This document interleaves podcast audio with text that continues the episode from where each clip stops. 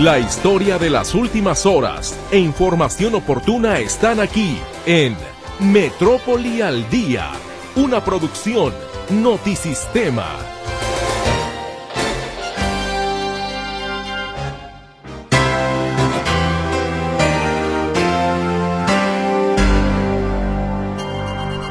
¿Cómo le va? Muy buenas tardes. Con muchísimo gusto le saludo a nombre de todo el equipo de este espacio informativo Metrópoli al Día. De lunes a viernes estamos con usted aquí despuesito de las 6 de la tarde y hoy no es la excepción. En este miércoles ya 8, 8 de febrero de 2023. Ante el reclamo de familiares, la Secretaría de Igualdad Sustantiva finalmente atenderá a Bruno, el hijo de Luz Raquel, la mujer quemada viva en Zapopan en julio del año pasado luego de que vimos la nota, pues sí nos preocupó y entonces estamos tratando de reforzar la atención pues para que resarcir lo que se tenga que resarcir. Asimismo, reconoce la Secretaría de Igualdad Sustantiva fallas en materia de prevención relacionadas con agresiones contra las mujeres. Una de las cosas que hemos identificado que puede mejorarse con las fiscalías, con las unidades de primer contacto de la Secretaría de Igualdad, de, los diferentes municipales. El delito de feminicidio se castiga con 40 y hasta 70 años de cárcel en Jalisco, subraya el juez de control Damián Campos al analizar el aumento de esos crímenes en las últimas semanas. Como parte de un acuerdo establecido con el colectivo Luz de Esperanza, el gobierno de Guadalajara realiza fichas de personas desaparecidas o publica fichas de personas desaparecidas en parabuses del municipio. Es ilegal topar las pensiones doradas del IPEJAL, ya que fueron otorgadas, decreta la Suprema Corte de Justicia de la Nación.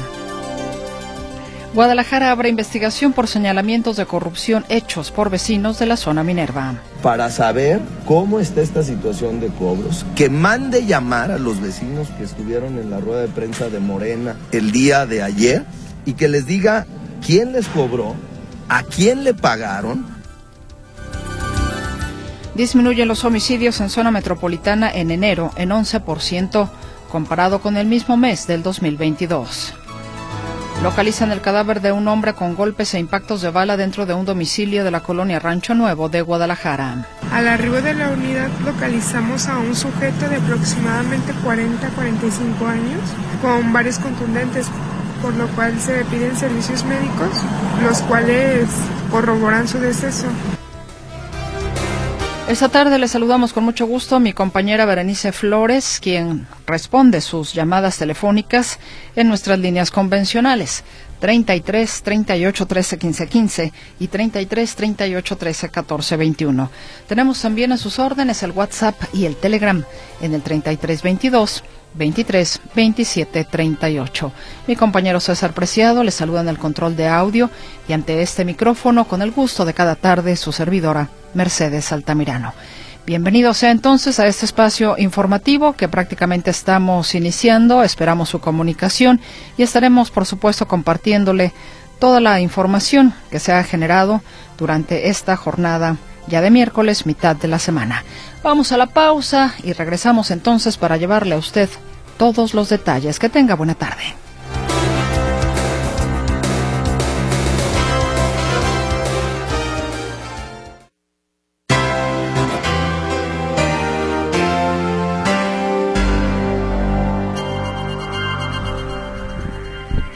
Los teléfonos aquí en cabina para usted, 33 38 13 15 15 y 33 38 13 14 21.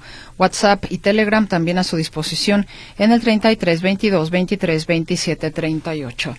Estos últimos días, lamentablemente, hemos tenido episodios trágicos con eh, feminicidios, con eh, intentos de feminicidio también. Y es una situación que de repente se agolpó, por decirlo de alguna manera, no porque no suceda todos los días, pero de repente, como en esos últimos días, queda, digamos, más expuesto. ¿Qué sucede con las autoridades? ¿Qué es lo que está pasando? ¿Cuáles son las fallas que se están cometiendo? ¿Por qué no podemos tener un entorno social más sano, de buena convivencia entre hombres y mujeres? Son muchas preguntas que las que nos podríamos hacer en este momento en cuanto a la violencia que se genera en el seno de una familia de mujeres a hombres y de hombres a mujeres, particularmente por lo último que hemos visto. Pues bien, el día de hoy se pronunció la Secretaría de Igualdad Sustantiva, no precisamente su titular, pero al menos ya opinaron algo, por ejemplo, en torno a la atención del hijo de Luz Raquel, también, por supuesto, a la valoración de los casos de violencia contra las mujeres. Y mi compañera Claudia Manuela Pérez nos tiene los detalles. ¿Cómo estás, Claudia? Muy buenas tardes. ¿Qué tal, Mercedes? Gracias. Muy buenas tardes. Es urgente que cambie la valoración de riesgos, valoración de riesgos en los casos de violencia contra las mujeres por parte de las unidades de primer contacto, porque se ha detectado que en los recientes casos de feminicidio eh, había denuncias y carpetas de investigación y pues estaban ahí sin agilizarse. Esto lo señala, lo admite la subsecretaria de Acceso a las Mujeres a una, a una vida libre de violencias de la Secretaría de Igualdad Sustantiva, María Elena García Trujillo. Una de las cosas que hemos identificado que puede mejorarse con las fiscalías, con las unidades de primer contacto de la Secretaría de Igualdad, de, los diferentes municipales o de Jalisco, es la valoración de riesgo. Y, un poco esta, esto nos deja el caso de Sandra Paola, ¿no? Que nosotros, vamos, sabemos que tenía una carpeta de investigación del 2021 ¿no? Ah, y pues era una carpeta de investigación que pues había seguido, había seguido su curso, fue judicializada y se fue a suspensión condicional de proceso. Es decir, ah, es una de las mínimas carpetas de investigación que, que, se supone se resuelve. Bien, reconoce asimismo que algunos casos se clasifican mal, se clasifican como violencia familiar, delito no grave cuando debería catalogarse como tentativa de homicidio, cuando ya hubo una agresión, cuando ya hubo algo, cuando la mujer ya fue a denunciar, debe de clasificarse como tentativa de homicidio, señala la subsecretaria de la Secretaría de Igualdad Sustantiva, María Elena Malena García Trujillo, quien reconoce que hay fallas al momento de levantar estas carpetas de violencia contra las mujeres. También algo muy importante, señala que también se va a atender a los hombres, reconoce que últimamente la Secretaría de Igualdad Sustantiva pues atendía o realizaba toda una infraestructura alrededor de la víctima, de la mujer que era agredida, pero se olvidaba un poco o era poco atendido el hombre agresor y es importante también incrementar esta atención a los hombres agresores. Simplemente se tiene que reforzar y es la intervención con los hombres, porque pues estamos, ah, pues estamos generando a mucha infraestructura para la atención a mujeres, pero al final del día uh, no estamos interviniendo quien está, con quien está generando esta violencia, ¿no? O digo, o sí lo hacemos, pero necesitamos poner mayor énfasis. Lo hacemos a través del CEPOVIN, del Centro Especializado de Recuperación de Conductas Violentas, pero sí estamos contemplando el tránsito a una política pública más fortalecida. Bien, poner más atención en el hombre agresor porque también al parecer se han olvidado un poco o se ha dado poco atención a los hombres agresores. Señala que la Secretaría de Igualdad Sustantiva está a punto de terminar un estudio sobre los agresores en el caso de feminicidios y se detectó que influye el entorno familiar y el ambiente de inseguridad y violencia que prevalece en algunas regiones en el estado o en el país. Dice que claro que ha influido y también esta pues este tráfico, este acceso a, a armas, por ejemplo, que al parecer se da en forma fácil porque muchos agresores pueden acceder a un arma y pueden agredir a su pareja. Dice que este estudio está por terminarse, se está haciendo también en personas que ya están sentenciadas por feminicidio, que es algo muy importante para detectar qué es lo que está pasando con este nivel de agresión, de violencia que está pues este terminando con estos casos, seis casos últimamente de feminicidios tremendos, Mercedes, que han sacudido a la sociedad y que no deberían de repetirse. También indicó algo muy importante eh, Malena García Trujillo, su secretaria de la Secretaría de Igualdad Sustantiva, que es muy importante, creo yo también, que las cadenas de apoyo, las cadenas de ayuda de esas personas, los familiares, los amigos, cuando ven que hay un divorcio, una separación, un pleito de pareja fuerte, importante, es muy muy trascendente que intervengan esas personas, esas cadenas de apoyo para evitar desgracias como las que se han registrado en los últimos, eh, las últimas semanas, Mercedes. Mi reporte, muy buenos días, muy, muy buenas tardes. Fíjate cómo son importantes los contrapesos a reserva de tu mejor opinión, Claudia Manuela, y de nuestros amigos del auditorio. Cuando precisamente la subsecretaria Marilena García Trujillo, en relación al tema de el hijo de Luz Raquel, dice luego de que vimos la nota sí nos preocupó y entonces estamos tratando de reforzar la atención y vamos a resarcir lo que se tenga que resarcir. Aquí el, el cuestionamiento es, entonces no le estaban dando la seriedad al caso de este pequeñito. Ay, sacaron una nota. Ay, y, como quién era el encargado aquí, quién de ustedes. Exacto. Me parece que una situación es un niño más más vulnerable. Claro. El espectro autista. Claro que todos los huérfanos de feminicidio son niños vulnerables, son niños que tienen que están atravesando una situación muy compleja, pero también este niño porque tiene espectro autista y pues dice, reconoce exactamente la subsecretaria de, de, la Secretaría de, Igualdad Sustantiva que pues que le estaban dando la, el apoyo económico pero ya no habían dado más atención a lo que requería este pequeño. Por ejemplo, están pidiendo natación, clases de natación que le van a ayudar también a su complejo problema. Están también requiriendo esta cirugía que pues de forma urgente lo está pidiendo, lo requiere este niño y esto fue lo que nos dijo respecto al caso de Bruno, este hijo de Luz Raquel. Hay que recordar lo que es la mujer inmolada en un parque de Zapopan. Entonces, digo, luego de que vimos la nota, pues sí, sí nos preocupó y entonces estamos tratando de reforzar la atención pues para que resarcir lo que se tenga que resarcir por parte de la Secretaría de Igualdad y pues que sienta y que tenga nuestro acompañamiento más claro. esperamos que así sea, que Bruno tenga la atención, al igual que los más de 400 huérfanos de feminicidio que están eh, pues atendiendo el Estado en estos momentos aquí en la entidad. Más de 400, creo que son como 460 niños huérfanos que están recibiendo un apoyo económico por parte de las autoridades estatales y que pues están viviendo una situación bastante compleja. Mi reporte, Mercedes. Y va más allá del dinero, por supuesto, y otra cosa que también dijo, importante reforzar la intervención con los hombres. Los hombres eh, violentos, cuando ya llegan a una situación así, o llegan, o están a punto inclusive de quitarle la vida a su pareja, tienen que ser intervenidos. Ahí hay una situación también en la cual requieren definitivamente de un apoyo. No se les puede nada más ahora sí señalar y fin de la historia, porque lo van a volver a hacer, son reiterativos en la, en la misma conducta. Entonces hay muchas cosas todavía por, por atender, Claudia. Sí, hay muchas cosas que cambiar y que ampliar y que levantar en cuanto a las políticas públicas que tienen las autoridades respecto a esta problemática. Efectivamente. Muchas gracias, Claudia Manuela Pérez. Gracias, buenas tardes. Precisamente el día de ayer platicábamos en Con la Ley en la Mano con el juez Damián Campos eh, García, juez de control y juicio oral del primer distrito sobre el tema del feminicidio.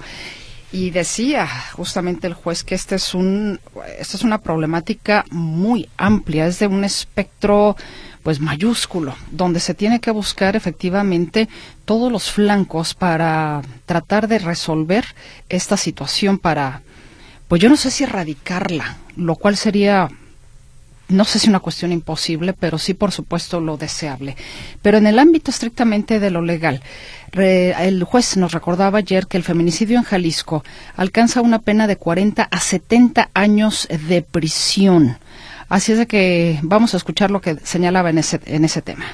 40 a 70 años de prisión. El homicidio calificado la pena mínima son 20 años, de 20 a 40. Pues la pena mínima para el feminicidio es la pena máxima para el homicidio calificado, 40 años. Entonces, pues esto que se la piensen mm, mil veces antes de hacer algo, porque prácticamente van a terminar sus días en la cárcel. Pues ahí está contundente el tema del castigo para un feminicida. Cabe recordar que de acuerdo a CLADEM, el año pasado fueron asesinadas en Jalisco 230 mujeres. Sin embargo, apenas 37 de estos casos fueron consignados de manera oficial como feminicidios. Estas cifras pues no reflejan la realidad que se vive en la entidad de acuerdo con CLADEM. Y hablando de lo que pudo haber llegado a ser pues un feminicidio, feminicidio podríamos dejarle en este momento como un intento de. Fue lo que sucedió con Paola. El estado de Paola, el estado, su estado de salud, hasta ayer todavía pues no existían las condiciones para disminuir la sedación a Paola, quien continúa delicada en un hospital privado luego del ataque con arma blanca del pasado, del pasado sábado por parte de su expareja Alejandro O. Así lo explica su hermana Janet. Su cerebro todavía está muy inflamado, todavía no se puede determinar el daño, el posible daño neurológico que tenga. Hasta que empiece a bajar la sedación es cuando veremos la cantidad del daño y qué se procederá. Entonces, ahorita siguen cuidando eh, pues todos sus signos vitales, la condición de su hígado, la condición de sus riñones, la condición de su corazón, porque todo está afectado pues ya lo escuchó usted, todo está afectado. Por cierto, bueno, eh, hoy miércoles se reanudó la audiencia de imputación de Alejandro O, quien es acusado de tentativa de feminicidio y robo calificado. Y de acuerdo a la familia de Paola, esta era la segunda ocasión en que su ex esposo intentaba asesinarla.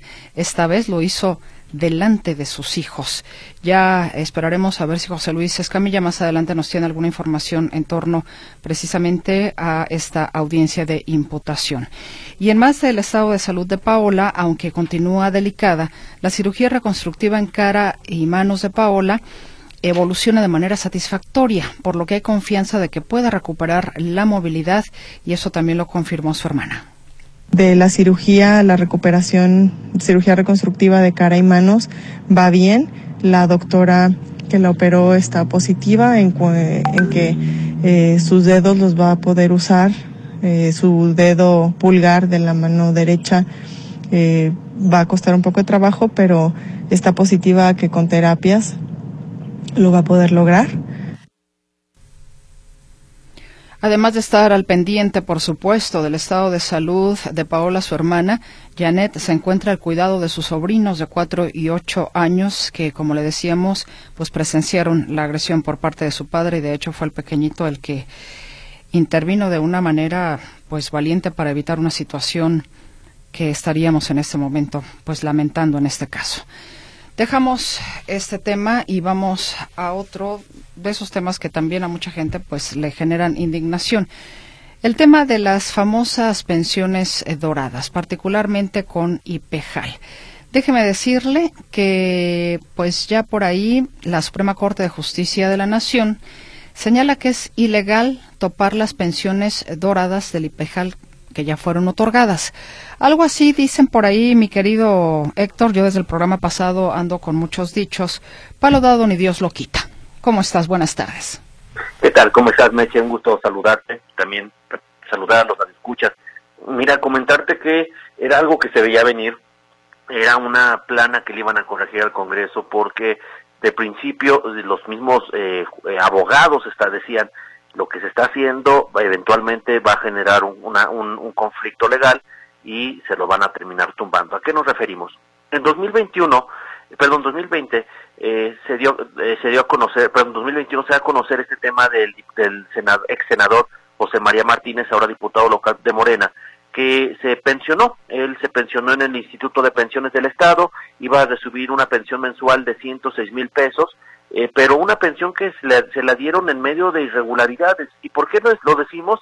Porque pues está joven y, se decía que hubo por ahí algunas irregularidades en, documentación, papeleos que había habría presentado para poderse hacer de esta pensión dorada.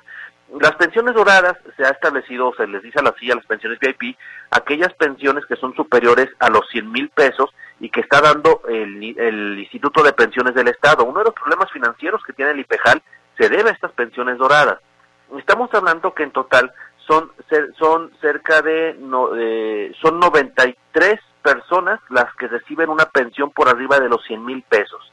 De ellos, 87 tienen una pensión arriba de los 106 mil pesos. E incluso hay dos personajes, por ahí, un, entre ellos un ex notario, otro por ahí un magistrado, ex magistrado del Supremo Tribunal, que tienen más de 200 mil pesos mensuales de pensión.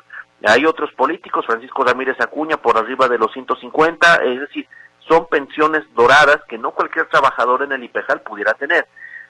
En un afán que podría decirse hasta mediático, las autoridades estatales y el Congreso lanzaron esta cruzada para topar estas pensiones doradas.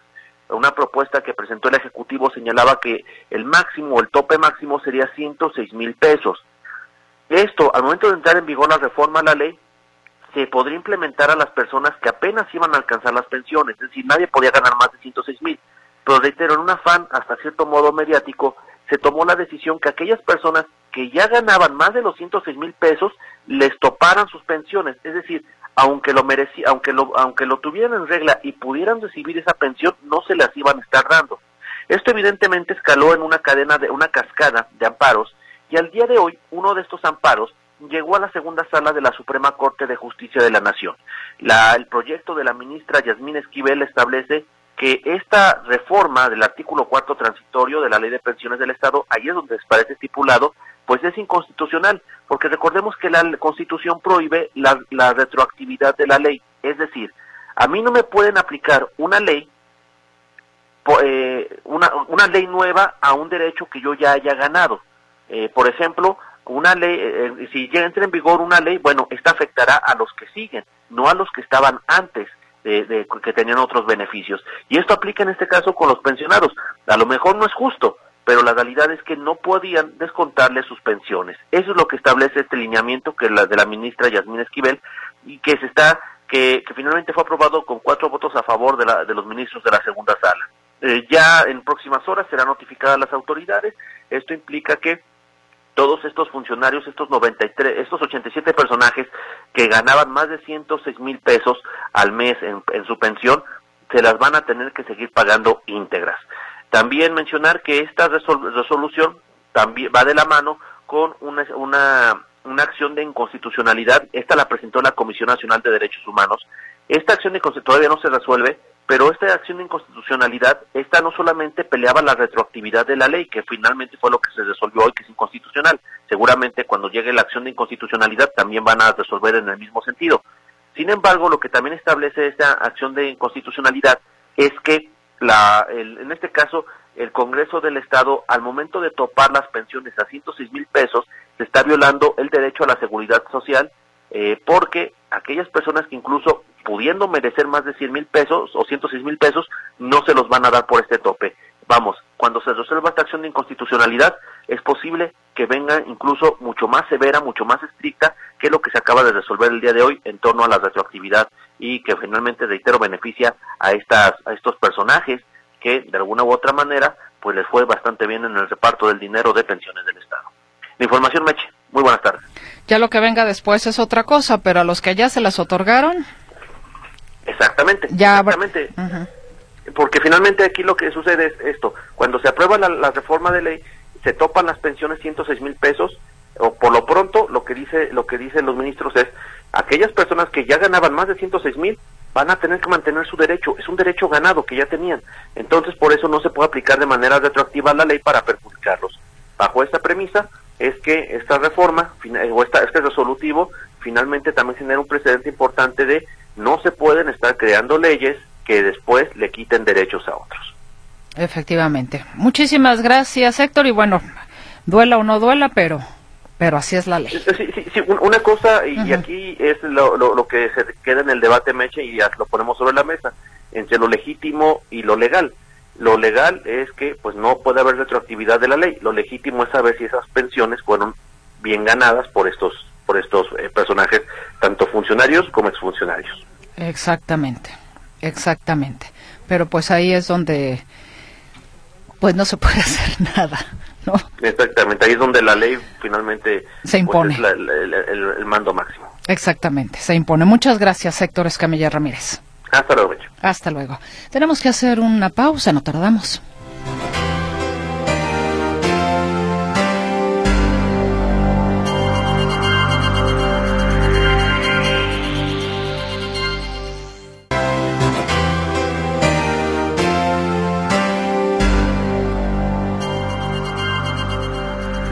Gracias a nuestro gentil auditorio que se comunica a este espacio. Por aquí comparto algunos de estos mensajes.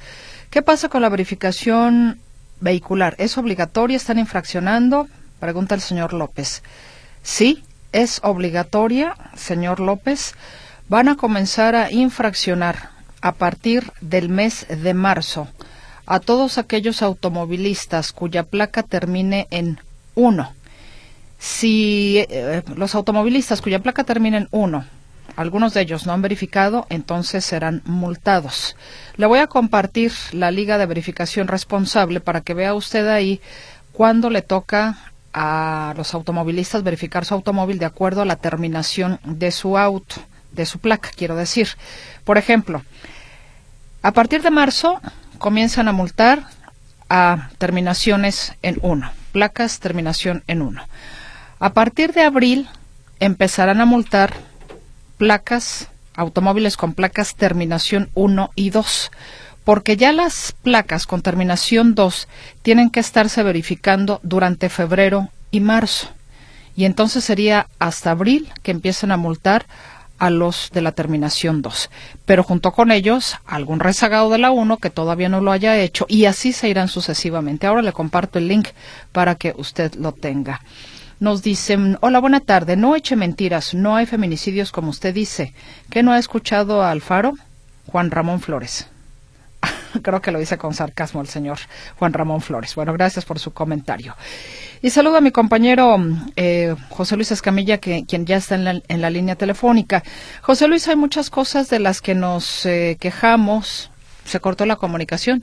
Bueno, se cortó la comunicación. Vamos a tratar de restablecerla en en unos instantes más.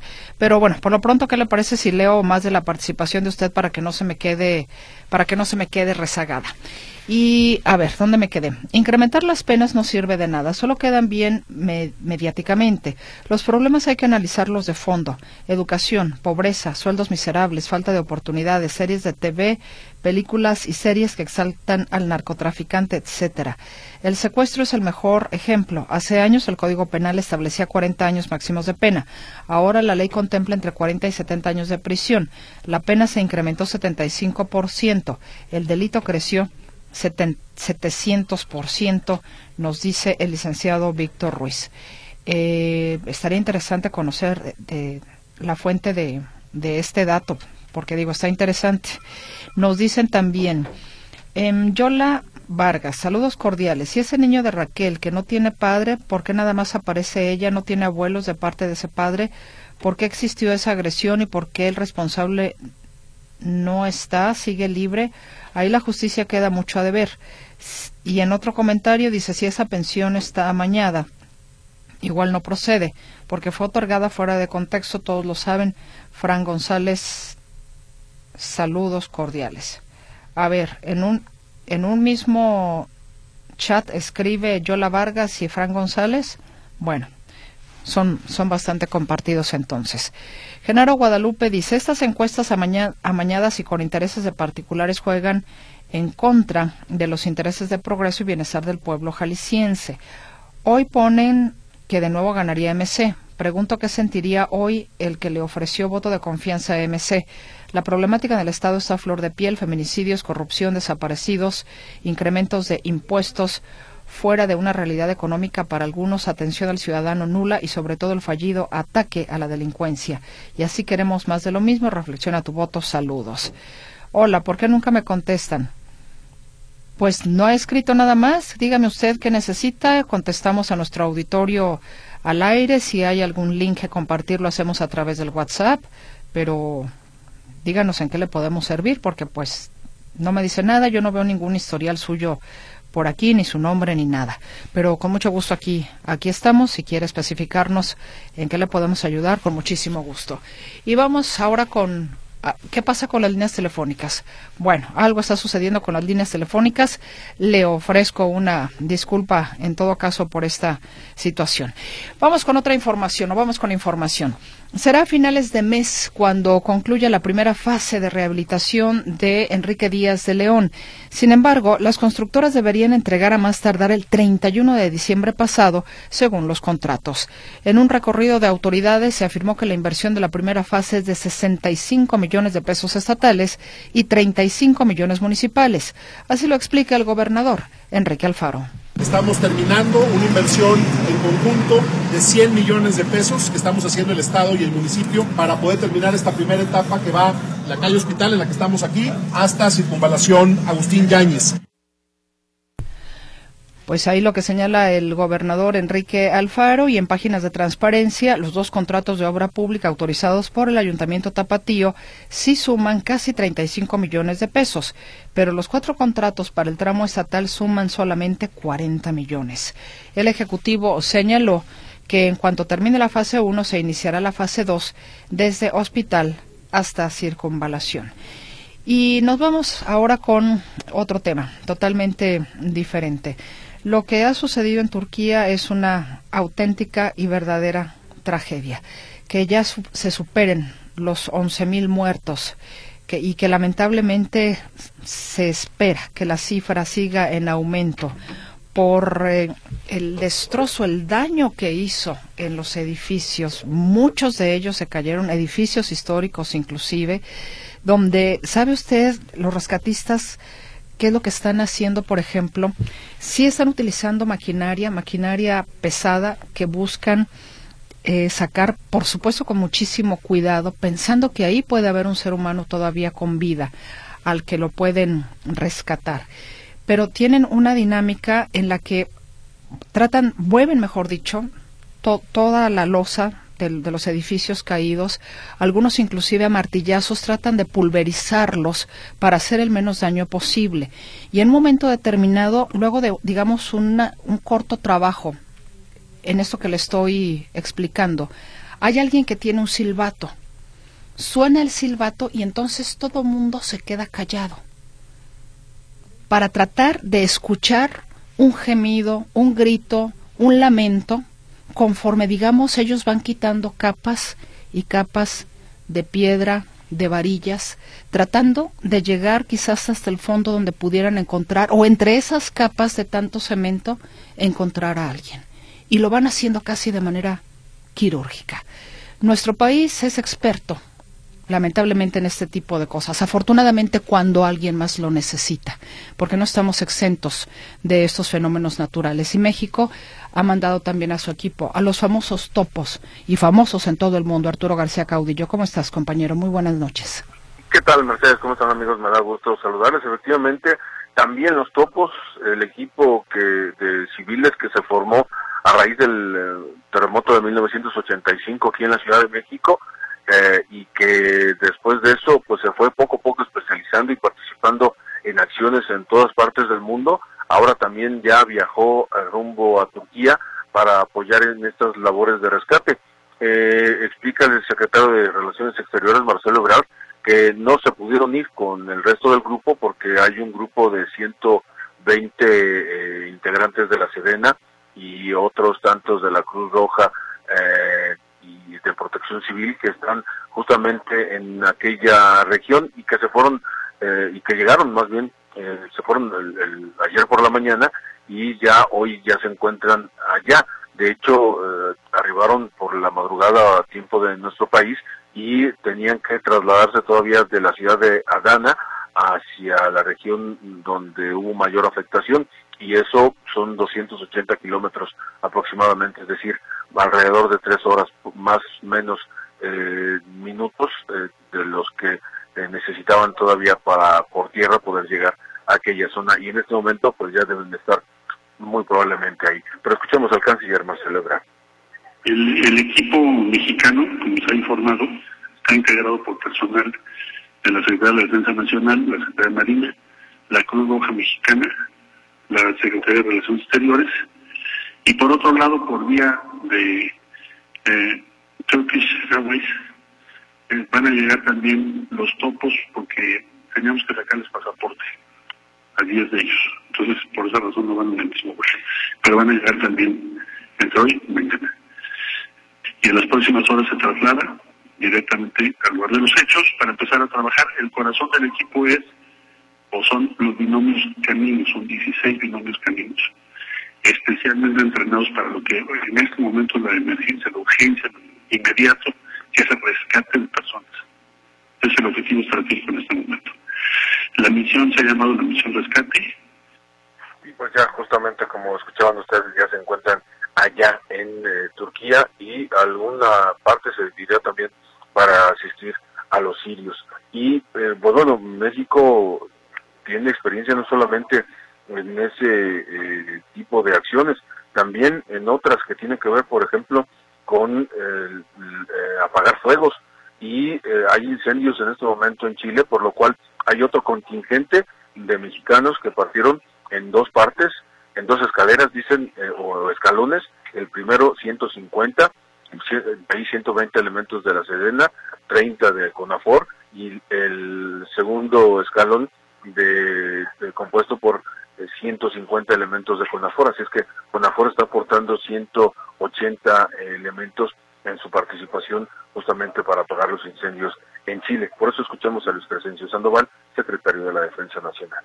Lo que han realizado ellos, aquí vemos en la lámina en el lado derecho, 64 hectáreas eh, sofocadas, incendio que tienen, 22 kilómetros de guardarrayas para lograr la protección de diferentes áreas, 84 viviendas aisladas a través de esas guardarrayas para evitar que tengan algún daño, 120 kilómetros eh, de reconocimiento para las áreas donde deben de, estar actuando. Las afectaciones que se registran allá en Chile Aquí tenemos en la de la parte central 24 fallecidos, 2.180 lesionados, 1.145 viviendas eh, dañadas, 293.000 hectáreas consumidas. El segundo escalón va a ser desplegado eh, en un área de, denominada Araucaria, ahí en Chile, y como ya mencionó eh, el canciller, eh, el día de hoy, 4.20 de la mañana, arribaron allá. Pues ahí está justamente Luis Crescencio Sandoval. Y ustedes pudieron escuchar, apenas llegaron ayer y todos los kilómetros que ya llevan trabajados con las famosas guardarrayas para contener o tratar de contener los incendios. Así es que la participación mexicana en el mundo eh, es importante a nivel de rescate y a nivel de apagafuegos. Mi reporte, Mercedes. De acuerdo, Arturo, y, y, sí, lo que está sucediendo en Chile también es una verdadera y auténtica tragedia, porque estamos hablando de cientos de damnificados, gente que ha perdido todas, todas sus propiedades, casas incendiadas, pérdida total, una situación también muy complicada la que se vive en Chile, un calor, fíjate lo que es, eh, cómo opera también el tema del clima. En Chile, en este caso, el calor hasta 40 grados. En Turquía están peleando los rescatistas contra el frío para dar la celeridad posible a los rescates justamente por el frío que está haciendo. Es decir, el factor climatológico ha fungido de manera importantísima en lo que es el rescate en Turquía, lo que es el combate al fuego allá en Chile. Exactamente, porque en Sudamérica en este momento pues es eh, están en verano y, en Europa que es donde está Turquía, estamos saliendo justamente, o están saliendo justamente del invierno. Todavía eh, el mismo día que tembló, eh, ocurrió, ocurrió esta situación de la nieve, de que eh, las labores de rescate tenían que hacerse con temperaturas bajo cero y esto es realmente muy, muy complicado. Efectivamente. Te agradezco, Arturo García Caudillo. Al contrario.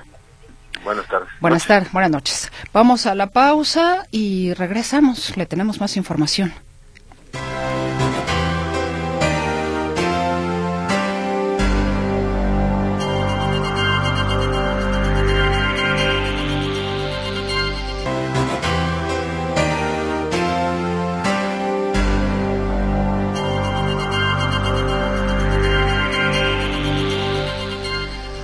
Hay muchas cosas de las que nos quejamos, pero solamente hasta ahí llegamos, no hacemos eh, mayor cosa. Eh, la Comisión Estatal de los Derechos Humanos dice que hay quejas por temas ambientales, pero no acuden a ellos a presentar, digamos, la queja formal.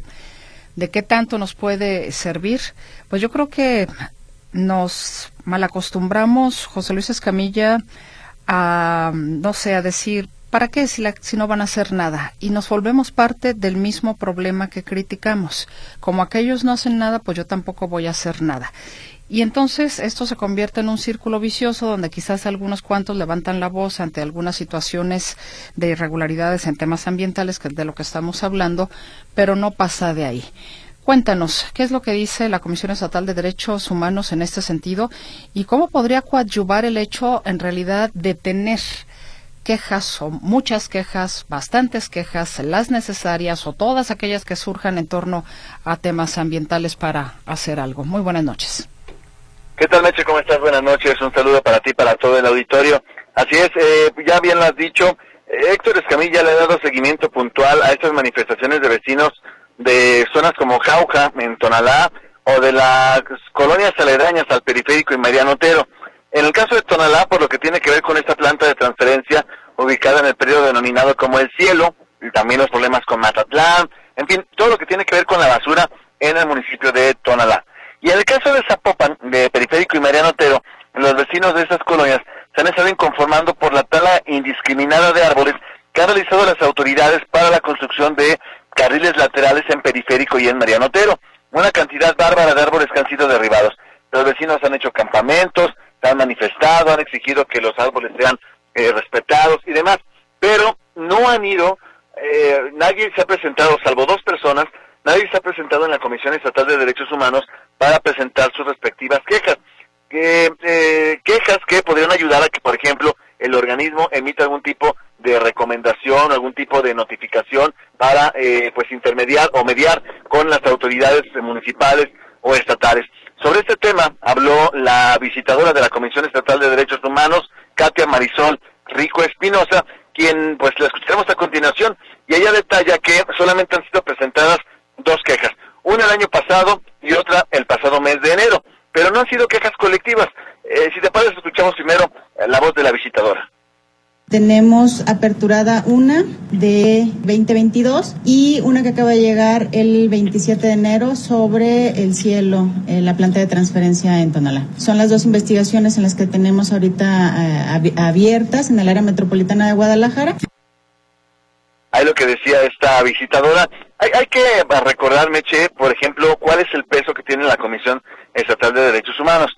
Por ejemplo, cuando fue el caso del río Santiago, de la contaminación del río Santiago, la muerte del niño Miguel Ángel López Rocha y demás, se emitió una macro recomendación por parte de la Comisión Estatal de Derechos Humanos, donde se abordaban desde diferentes aristas el tema justamente de la contaminación en el río Santiago. De ahí pues que sonaría lógico que los inconformes con esos temas ecológicos pues acudan a la propia Comisión de Derechos Humanos como una herramienta más para buscar que sean escuchados. Sin embargo, como te digo, al día de hoy solamente hay dos quejas, las dos por relacionadas con la basura en Tonalá, una del año pasado y la otra del pasado mes de enero. Mi reporte, Meche. Buenas tardes. De repente se pudiera argumentar que al no tener la Comisión Estatal de los Derechos Humanos una pues eh, injerencia directa más que una mediación para la solución de problemas, pues mucha gente no la toma en cuenta, pero si realmente hubiera este, digamos, empuje de las quejas ahí eh, bien documentadas, pues podrían mover a, hacer trabajar a la Comisión Estatal de los Derechos Humanos Jalisco para que las autoridades tomen cartas en el asunto y esto es un material que también nos dan a los medios de comunicación para poder presionar. Sí, por supuesto, Mecha. Ahora, la Comisión Estatal de Derechos Humanos tiene presupuesto oficial, ¿no? Recibe dinero público para mantenerse. Me parece, salvo tu mejor opinión, que lo menos que podríamos hacer los ciudadanos es buscar que se desquite el recurso utilizado para la Comisión Estatal de Derechos Humanos. Si hay un área que atiende cuestiones ambientales y demás, bueno, entonces, ¿por qué no se presenta una queja justamente para que la comisión, como bien lo has dicho, levante la voz, sea la representante de los vecinos de alguna manera y de esta forma, pues atiendan los, las quejas no relacionadas con, con delitos ambientales? Eh, ya lo decíamos, ha habido casos documentados de personas que van, perdóname la expresión, en bola eh, y presentan quejas colectivas esas quejas colectivas mediáticamente incluso hacen que las autoridades volteen y vean a las personas que están levantando la voz. Así que bueno, es una herramienta más, desconozco por qué los vecinos pues le han hecho el fuchi, no conozcan a qué se dedica la Comisión Estatal de Derechos Humanos o qué pase, pero hasta el momento solamente dos personas, de todas las que se manifiestan para defender los árboles y de todas las que se han manifestado contra la planta de transferencia, solamente dos han acudido a la comisión. Sí, no, no, no se explica uno eso. A lo mejor por falta de conocimiento, desconocimiento del trabajo que realiza la comisión, pero ahí está entonces, es otra herramienta, como bien lo dices. Te agradezco. Ah. Sí, dime. No, no, tienes toda la razón, es una herramienta más que, que nos cuesta y hay que desquitarla. Efectivamente. Muchas gracias, José Luis Escamilla. Nos escuchamos en un rato más. Hasta luego, buenas tardes. Hasta luego, muy buenas tardes. Pues sí, es que ahí está esta otra posibilidad de la queja formal ante la Comisión Estatal de los Derechos Humanos. Recuerde usted que eh, la Comisión recibe justamente todas aquellas violaciones que vengan de parte de la autoridad a los hacia los ciudadanos. Entonces, se están quejando de que son autoridades las que están talando, por ejemplo, los árboles. Como bien recordaba José Luis, este caso que ha venido llevando mi compañero Héctor Escamilla Ramírez en torno a la queja de los vecinos de las colonias aledañas al periférico de Mariano Otero, donde se han venido cortando árboles de años, y no solamente en esa zona, sino en muchas otras zonas. Entonces, bueno, pues eh, si es una autoridad o son las autoridades las que están con este ecocidio, ahí está esta otra herramienta que bien puede ser usada para levantar la voz, hacer la queja. Nos dicen, déjame ver qué más, qué participación. Dicen, qué cínicos, eso es enriquecimiento ilícito y más cuando todavía puedes trabajar con 70. Mil vives a lo grande. Te saluda José Reynoso. Gracias, señor Reynoso. Eh, nos dicen también por aquí eh, la pensión del diputado Chema Martínez, quien ya anda de precandidato de Morena a la gobernatura, fue irregular, no por su edad, sino porque dejó de aportar varios años al IPEJAL y de un sopetón le recibieron todas las mensualidades que adeudaba. Deberían investigar a fondo y verán que ilegalmente le otorgaron su pensión. Es un impresentable, pero anda como sin nada. Buenas tardes. Eh, está, hice el pago del refrendo en la recaudadora e hice mi verificación y no me hicieron el descuento. Ramiro Pisano. Pues regrese a la recaudadora, don Ramiro, para que cheque por qué no le hicieron a usted el descuento. Vámonos al noticiero, Notisistema de las 7.